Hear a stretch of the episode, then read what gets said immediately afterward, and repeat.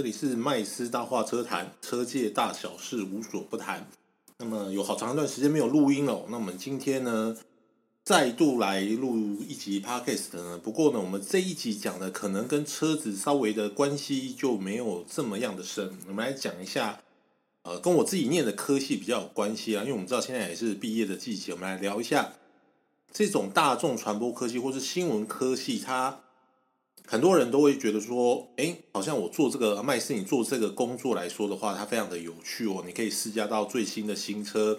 可以看到很多漂亮的 show girl。那很多这个念新闻系或是念广告系、大传系的这些毕业生，他就想说，我毕业之后也想要从事这一份工作。那这份工作，它到底实际的运作的状况是怎么样的？那其实，在七月的时候。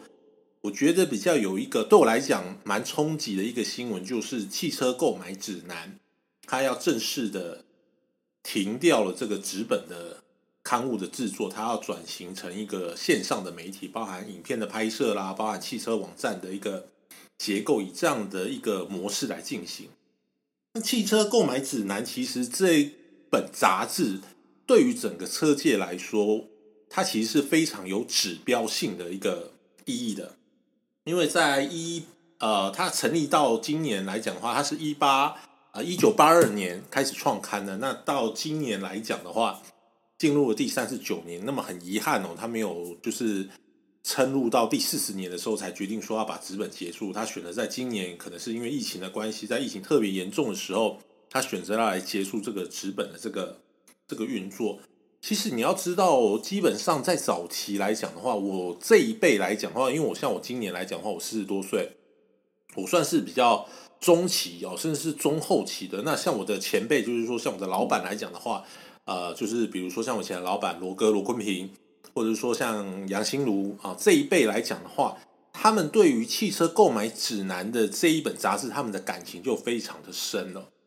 那我记得我刚入行的时候，其实气构对我们来说呢，它就像是一本教科书。它的教科书中呢，代表了说呢，其实这一本汽车杂志，也许说它的这个试车的报道的呈现方法，它不是最最活泼、最耸动的。可是呢，它的文章的撰写以及说它的这个文字的可信度来讲的话，它都是经过非常高的一个查证的功夫。那么早期其实包含现在你在台面上看到的很多这一些呃汽车名嘴，或者说这一些呃汽车媒体，现在他可能都是负责人或是总编辑来讲的话呢，他们早期其实也都是这个气构这个系统出来，他们可能都是呃曾经在气构里面工作过，甚至说呢他们在过去有所谓的这个气构的汽车媒体实习营的时候，他们都当过这一些。啊，在念书的时候都当过这个实习营的这个学生，那以及呢，现在很多车厂的行销人员，他只要是对车子非常有兴趣的，其实你们去问他们，他们最一开始的时候呢，其实接触的汽车杂志就是《汽车购买指南》，所以《汽车购买指南》这本杂志呢，它某种程度它也是见证了台湾汽车的媒体的一个一个转类点。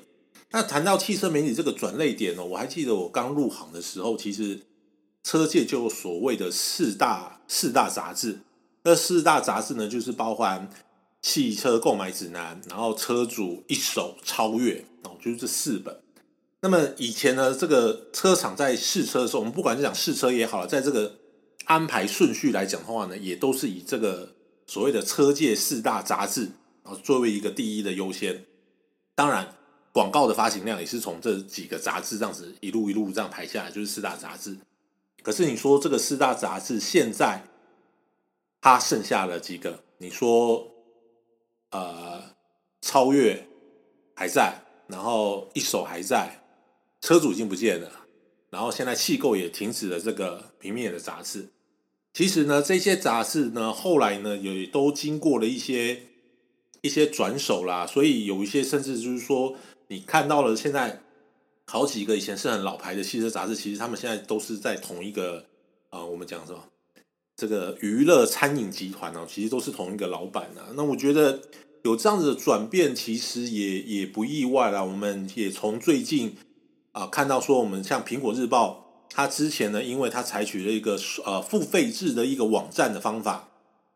所以呢，导致了呢他的这个网站的点阅率下滑。那到了后期，他就宣布说，我的这一个网站的收看的模式呢，我就不采用会呃，就是不采用付费制的。所以在这个时候呢，其实如果说你还要想要投入媒体这一块，不只是汽车杂志，我觉得你只要想要投入媒体这一块，你都要思考一个一个。一个方向点就是说，我们现在还可不可以靠贩卖资讯这种东西来获利？何谓贩卖资讯？我觉得，就以汽车杂志来讲，以前汽车杂志大家会想要看汽车杂志的原因是在于说，因为我没有办法跟这一些所谓的汽车编辑一样，他可以接触到这么多的新车。也就是说呢，我们这一些汽车编辑在新车还没有上市之前，或者说我们在第一时间，我们就可以去啊试驾这些车子，去访问到这一些行销人员，去问他们有些于啊关于汽车方面的这一方面的一个资讯。所以呢，过去我们所谓的这个汽车杂志，我们都是我三月份所试到的这个车款，你要到四月份的杂志你才看得到，你会有一个月时间的一个落差。所以当时我们所贩卖的这个东西叫做所谓的资讯上的一个落差。可是当这个资讯上的落差现在已经被网站或是说被于这个 YouTube 的影片给取代掉的时候，那么你现在还可以靠着贩卖这一些资讯来来来来获利吗？那为什么说这个对于平面杂志来讲，它的经营是非常的困难哦？我我不晓得大家在。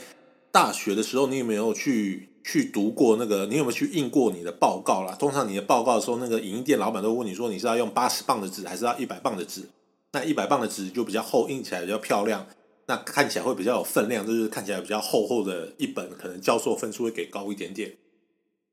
但是你知道吗？一本汽车杂志，通常我们用的这个纸张，大概就要用到一百八十磅，甚至到两百磅的所谓的这个特血铜的纸。也就是说呢，我们一张纸的成本其实就非常的高了。那你都还没有算进说我印刷的费用、我装订的费用、我分散到所谓的这一些书局或者说超市的这一些上架的这些费用，这些都是一笔钱。所以一本杂志，你说它卖一百块或是一九九，基本上我可以很肯定的跟大家说，即便它卖到一九九、二九九，这个钱都有可能还付不起。都没有办法去 cover 起它的这个印刷的这个成本，更不要说这一些杂志社他如何去养啊付这一些记者的薪水，如何去买这个呃比如说摄影器材啊、录影器材这些东西等等，那你就会很好奇啊，你就很好奇说，好吧，那怎么会有人去做这个赔钱的生意？既然我的印刷成本都不够。就是一本卖一本杂志的钱都不够去付这个印刷成本，那我们杂志社靠什么赚钱？答案就是靠你封面那个广告，那就一本杂志里面广告量最高的，一定就是封面封面广告嘛。因为读者第一眼去抄去书局来讲话，你第一眼看到这个广告来，它来讲话，它的价值是最高的。这也就变成了一个状况，就是很多人或者说很多现在很多读者，他常常会讲说啊，你现在都写某某牌的这个。好话，你一定是叶佩文呐，你你就是一定是收人家的广告了，你哪有在为这个读者谋谋谋什么福利啊？去帮我们主持正义什么之类的啊？所以你看某某牌火烧车，你也不敢写啦；某某牌这个吃鸡油，你也不敢写啦。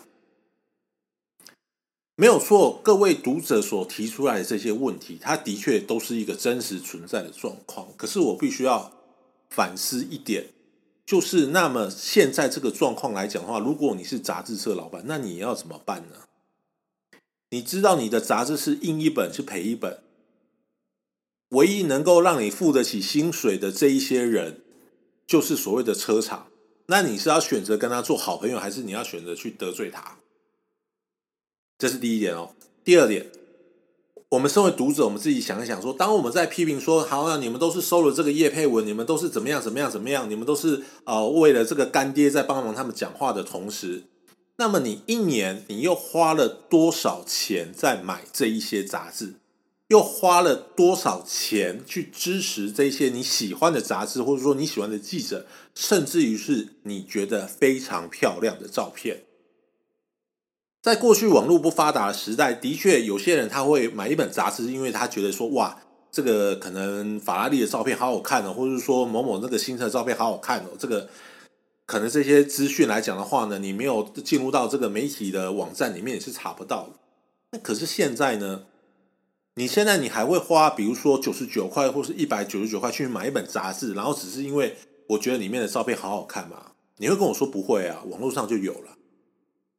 以前的人，他可能会因为买一本汽车杂志，因为他想要知道所谓的汽车的规格表，他想要知道说，比如说我今天想要买一台酷狗，我想要知道它的这个啊最大的马力是多少，或者说它的这个基本的长宽高是多少。你现在说你为什么要花一百九十九块？你为什么要花钱去买？网络上查一查，不是有很多吗？以前你会为了这个汽车的试驾报道，你会说哇，某某写的报道真是有趣啊，罗哥写的报道真是有趣啊。OK，我要上网去看他的啊，我要买一本杂志去看他的报道，我是他的忠实的读者。那么现在还有忠实读者这件事情吗？我们再回过头来讲苹果日报这件事情，你就会发现，当苹果日报开始收费的时候，过去可能有些人他是很习惯看苹果日报的这一些呃乐听人，他就觉得说，你苹果日报凭什么收费？你收费呢没关系啊，我去看 ET Today 啊，ET Today 又不用钱；我去看 UDN 啊，我又看 UDN 又不用钱；或者说我去看中时电子报啊，这些都是不用钱的资源。你凭什么觉得你的苹果日报可以卖钱？所以在这样的一个恶性循环之下，你就要开始去了解到说，其实现在媒体业的经营的确是面临到它一个非常大的一个困难哦。那当然。正规的媒体，它在操作起来的时候，它的状况其实就是这么样的，这么样的艰辛哦。那你，你如果说到了网络上面，我我我不敢说网络上面的竞争就就会一定会比传统的媒体要小了。只是我要跟大家解析一下，就是传统的媒体跟你现在所谓的看到这些网红来讲的话，它的运行模式其实是是不一样的。基本上有一些你看到点阅率非常高的这一些。网络的 YouTuber 来讲的话，除非他是一个非常大型的一个制作公司，比如说像蔡阿嘎，他其实他的背后是一个很强大、很阵容非常坚实的一个制作团队，有人专门在发想脚本，有人负责在剪接。那当然，主角比就是蔡阿嘎他本人，他本人就是一个非常有魅力的一个人，他是把自己当成一个制作公司在经营。那这个东西来讲的话，他的确是可以在这个部分他去获利的。可是你如果只是说你是靠这种所谓的一片红，就是我某一片的影片非常的红，非常的，就是点击率非常高，你想要靠这个获利，然后靠着 YouTube 的分润机制来去赚钱去养活你的话，我必须跟你讲说，这样的人有没有？有，可是他通常都只能养活他自己。也就是说呢，从脚本的发想到他自己的拍摄，到他的剪接或是什么之类，他最多最多就是在请一个摄影帮他拍摄。而且那个摄影有可能是她的男朋友，有可能是她女朋友，或者说她的家人去帮她架一个摄影机，借由她的剪辑，然后来去做这来去做这个拍摄的动作。但是她要靠这个东西维持，说她一个月能够赚到两三万的这个收入，基本上我觉得那个都是非常非常的艰辛的。我曾经跟跟公关讨论到一个话题，就是说在以前所谓的还有啊杂志四大的这个时代。以前做个公办试驾，大概就是落在十六家到二十家媒体，这是一个概数啦。因为通常有时候不一样，但是随着现在网络时代的发达，就是越来越多人去开所谓的这个呃这个网络频道，把自己当成一个所谓的自媒体在经营。不管说这个自媒体大或者是小，就是你可能就是我们在业界喊得出这几个名字来讲的话，我有一次非常无聊，大概前后算一算。有在运作的这个所谓的在汽车类这一方面的，我都没有算说，哎，有一些可能是其他，它是跨行的，就是比如说我两轮的，呃，这一些网络媒体，它跨行到这个跨行到这个四轮来，亦或者是说，它可能比如说像这个什么山西的听歌，它可能偶尔会接一下汽车的业配，这些我都不算哦。光是这一些汽车媒体，呃，可能以前的总编，可能以前的主编自己出来创业单干的这一些媒体，现在加一加。夯不啷当全台湾你要办一个公办试驾的话，你可能邀请的媒体就在五十家以上。所以五十家媒体，你自己想想看，以前公办媒体的话，通常一次的媒体试乘车大概就是在六台到十台左右。所以以前可能两天三天可以办完一个梯次的这个公办试驾，现在呢变了五十家，你要怎么办？那这五十家里面，可能有些媒体是他以前是某某四大杂志的主编，但他现在自己出来开了一个频道，那你能不邀他吗？亦或者说这一个他可能在业界待了非常久了，他出来之后。那你能不去邀请他吗？所以我觉得整个现在啊，尤其在汽车媒体这一块，他们其实现在目前面临到其实是一个非常竞争者非常重哦。那但是它的利润的这一个基础来讲，都还是在一个固定的状态之下。我觉得现在媒体的经营，尤其是汽车媒体的经营上面，它会变得一个非常的辛苦啦。那所以。我个人都会建议说，如果说你觉得当汽车媒体是你一个人的梦想的话，那我会建议你说，相较起来，我觉得进入汽车媒体，它的门槛可能不会进入到像大型的综合性媒体一样，它的门槛来这么高。我所谓的综合性媒体，大概就是像比如说《中国时报》啦、《联合报》啦这些所谓的报社媒体来讲，它的门槛不会这么的高。但是我觉得这一些工作来讲的话呢，基本上。你如果不是把它当成一辈子事业、置业去做的话，我都觉得说，你大概在两到三年的时间，你都应该要去思考一下，说，那你接下来未来的十年，你应该要做什么？其实虽然说我呃，麦斯目前现在已经在这个行业啊，已经进入了大概第十三年或第十四年这个阶段，我到现在我也一直在思考自己说，如果说当我今天离开这个汽车产业界的话，我到底可以做些什么？那。我觉得也蛮悲哀的，就是我自己当去想这个问题的时候，其实我自己也想不出来，说我到底可以可以去做什么？你说我去卖二手车吗？或者说我去卖一些汽车用品吗？这个好像都不是一个不是一个好像很正轨的一个一个出路啦。所以现在因为也是很多毕业季啦，那么很多人也会问我，就是说，哎，到底做汽车媒体这一行有没有有没有前景啦？我觉得前景这个东西。特别是在汽车媒体这个产业，我觉得它是非常看重你过去资历跟人脉的经营的。因为我讲一个最简单的一点，就是可能你去做一个山西的布洛克，可能厂商借你就是一台电脑吧，一台电脑可能五万块，好一点的十万块、十五万块也 OK 解决了。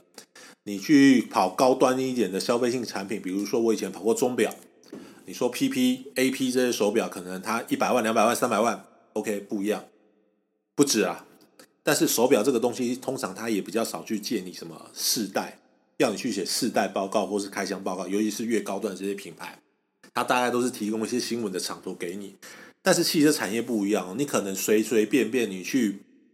去借一台车子，一台国产车的它的这个售价就是在几十万，就是在七八十万左右，那甚至你。如果有机会去开到保时捷，或者说像宾士 A N G 这些车系来讲话，它可能动的都是千万以上的这个东西，所以通常刚入行的记者、车厂，他也不太会愿意把这么高单价的车子会借给你啦。所以有时候这也不是说好像车厂它有大小眼什么之类，而是因为他们觉得你要驾驭这一些车辆来讲的话，你也必须要有一定的经验，或者说你有参加过类似的这个。安家的训练，你才可以去做这个行业。